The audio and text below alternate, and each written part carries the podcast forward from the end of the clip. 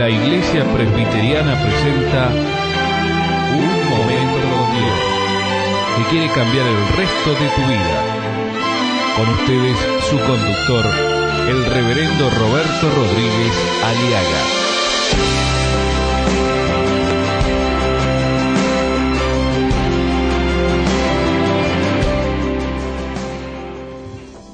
La idolatría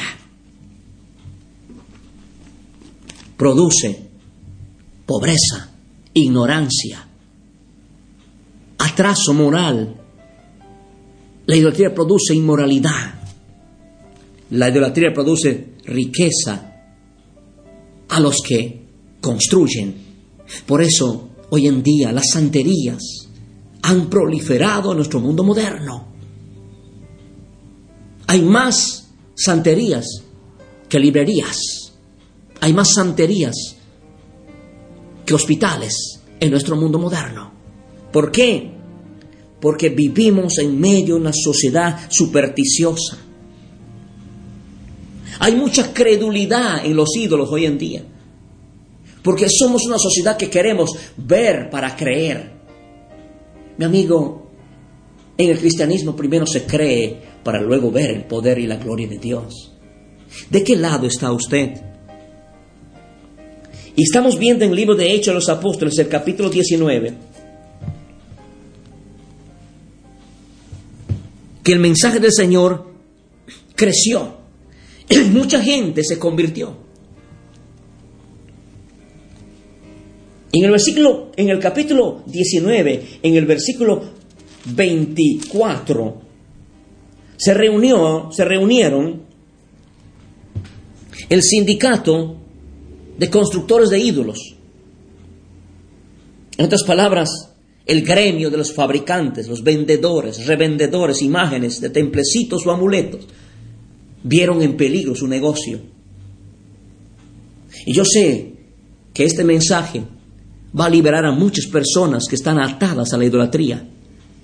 Y hoy en día, mucha gente o regalan o venden ídolos que hacen alejar del camino, de la predicación, de la verdad de Cristo. No se deje engañar, mi amigo. Cristianismo, en el cristianismo no existen ídolos, ni fetiches, ni talismanes. En el cristianismo solo hay un nombre que se llama Jesucristo, quien es el camino, la verdad y la vida. Entonces el gremio de fabricantes, en el versículo 25, se reunieron y dijeron, señores, nuestro negocio está en peligro. Ya la gente no nos compra ídolos, porque hay un tal Pablo que predica el Evangelio que dice que lo que estamos haciendo es malo. Y el glorioso testimonio del poder de la palabra de Dios predicada por Pablo se hizo saber por todos lados. Y les ha dicho, es la creencia de la mayoría de los, de los pueblos hoy en día, y les, nos han dicho que los dioses que nosotros hacemos no son dioses de verdad y mucha gente lo ha creído. Mi amigo, la idolatría no solamente produce enriquecimiento a muchos, sino también produce superstición. Dice la palabra de Dios que se hizo un alboroto tan grande porque el, el gremio de fabricantes de ídolos se, se, levantó con una turba de gente y fueron a hacer un escándalo ante el, ante el palacio o ante el gobierno, ante la intendencia, para prohibir a Pablo que siga predicando contra la idolatría. Y la gente, la multitud, y fue con, la, con los, vieron lo, pasar, lo que pasa hoy día, la mayoría equivocada. Muchos siguen a la mayoría equivocada. Mi amigo, no siempre la mayoría tiene la razón, peor si está en equivocación. Mejor sigamos a lo verdadero, a lo puro, lo honesto, a Jesucristo y a sus seguidores. Se armó un alboroto tan grande, dice la Biblia. Entonces, la gente empezó a gritar y a gritar, viva la Artemisa de los Efesios. Viva Artemisa de los Efesios. Era la diosa madre de aquel entonces, la Virgen de aquel siglo. Y ellos dicen que, y creían que esta diosa Artemisa era una diosa que su imagen cayó del cielo. Y era una estatuilla pequeña, ¿sí? Con varios senos, que era símbolo de la fertilidad. Como la diosa acera del Antiguo Testamento, en el cual Elías también demanda al pueblo de Israel que abandone esa idolatría de la diosa madre.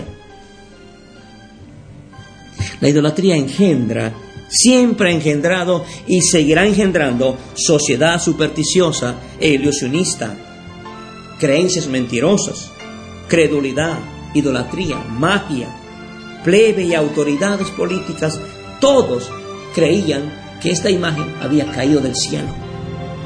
El secretario de la ciudad, dice en el versículo 35 de Hechos 19, ante el alboroto y la confusión y los gritos frenéticos de los comerciantes de ídolos y el pueblo, dijo el secretario de la ciudad, dijo, ¿quién no sabe que la imagen de la diosa Artemisa cayó del cielo? Como nadie puede negar esto, cálmense, dijo a la sociedad. Imagínense leyendas, cuentos de una religión sin salvación. Mi amigo, hay solo alguien que bajó del cielo, que no es ni la Artemisa, ni Rosa, ni María, ni Carmen, ni lo que sea. Hay alguien que sí bajó del cielo, Jesucristo el Señor. Él sí bajó del cielo. Él sí se encarnó. Dios, Hijo, Jesucristo, tomó naturaleza humana y sin pecado para venir a nacer en Belén. Y a los 33 años ir a la cruz y morir por tus pecados y los míos. Y luego resucitar y ser, por ende, el Salvador y el Señor del universo. ¿Hasta cuándo claudicaremos, mi amigo, entre dos pensamientos? ¿Hasta cuándo vamos a seguir cambiándonos? ¿Hasta cuándo ese sincretismo religioso en nuestras vidas, en nuestras iglesias? Si Jehová es Dios, sigámosle. Y si Baal o Artemisa o la diosa madre es Dios, vayan en pos de él. Y el pueblo no respondió palabra. ¿Hasta cuándo van a continuar ustedes con este doble juego? Tenemos que decidirnos por el Dios de Israel. La idolatría produce juicio de Dios, calamidad, ignorancia acerca de la verdad de Dios. Nos desvía el corazón de los caminos de Cristo. Nos embrutece el corazón. La idolatría produce confusión, pobreza, miseria, mientras otros se enriquecen a costo de nuestra ignorancia espiritual. La, la idolatría produce desgracias, ruinas, enfermedades. La, idolatría produce inmoralidad, borrachos, drogadicciones, adulterios. Eso produce la idolatría. En Daniel 5, 1 al 4 dice que el pueblo y las autoridades empezaron en sus festines, en sus bailes, en sus orgías y adoraron a sus ídolos. Baste ya el tiempo pasado para haber hecho todo lo que agrada a los gentiles, andando en vicios, en malos deseos, en banquetes, en orgías, en borracheras, bebiendo con exceso y adorando ídolos abominables, dice Primera de Pedro 4:3. Baste ya ese tiempo, es hora de venir a Dios. Es hora de convertirnos al Evangelio. Es hora de aceptar a Cristo como Salvador personal. Es hora de renunciar. La idolatría, mi amigo, produce exclusión del cielo. La idolatría produce demonización, produce tormento eterno en el infierno. Y lo voy a demostrar con la palabra de Dios.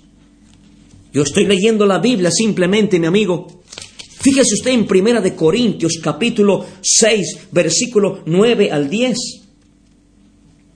No se dejen pues engañar, dice el Señor. Ustedes no se dejan engañar. ¿No saben ustedes que los que cometen injusticias no tendrán parte en el reino de Dios? Pues en el reino de Dios no tendrán parte los que se entregan a la prostitución, ni los idólatras, ni los que cometen adulterio, ni los afeminados, ni los homosexuales, ni los que roban, ni los avaros, ni los borrachos, ni los maldicientes, ni los ladrones, ni los idólatras. Esto es la cruda realidad. Esto es lo que produce la idolatría, exclusión del cielo para siempre. La idolatría produce demonización. Cuando uno pone, adora un ídolo, o rinde, pone una vela a un ídolo, o flores a un ídolo, muchos creen que lo, lo ofrecen a Dios. Pero no, mi amigo, se lo dan a los demonios y no a Dios. Dice 1 Corintios 10:20.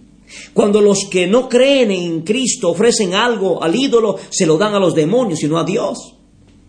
La idolatría produce tormento eterno en el infierno. Apocalipsis 21:8 dice, pero a los cobardes, a los que rechazan a Cristo, a los que no confían en Cristo, a los odiosos, a los asesinos, a los que cometen inmoralidades sexuales, a los que practican brujería, a los que adoran ídolos, a los mentirosos, a ellos les tocará ir al lago de azufre ardiente, que es la segunda muerte.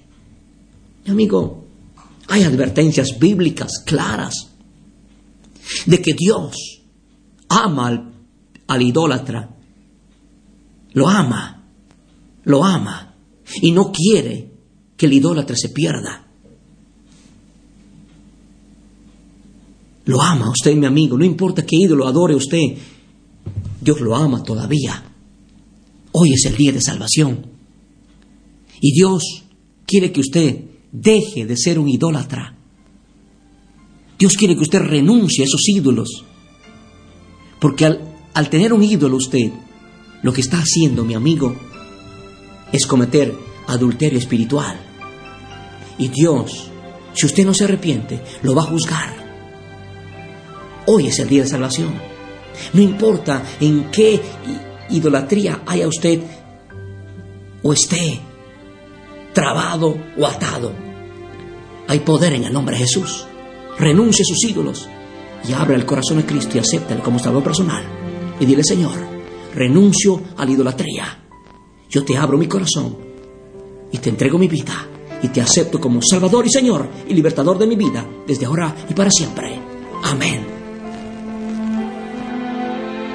Escuchar nuestros programas ingresando a www.unmomentocondios.com.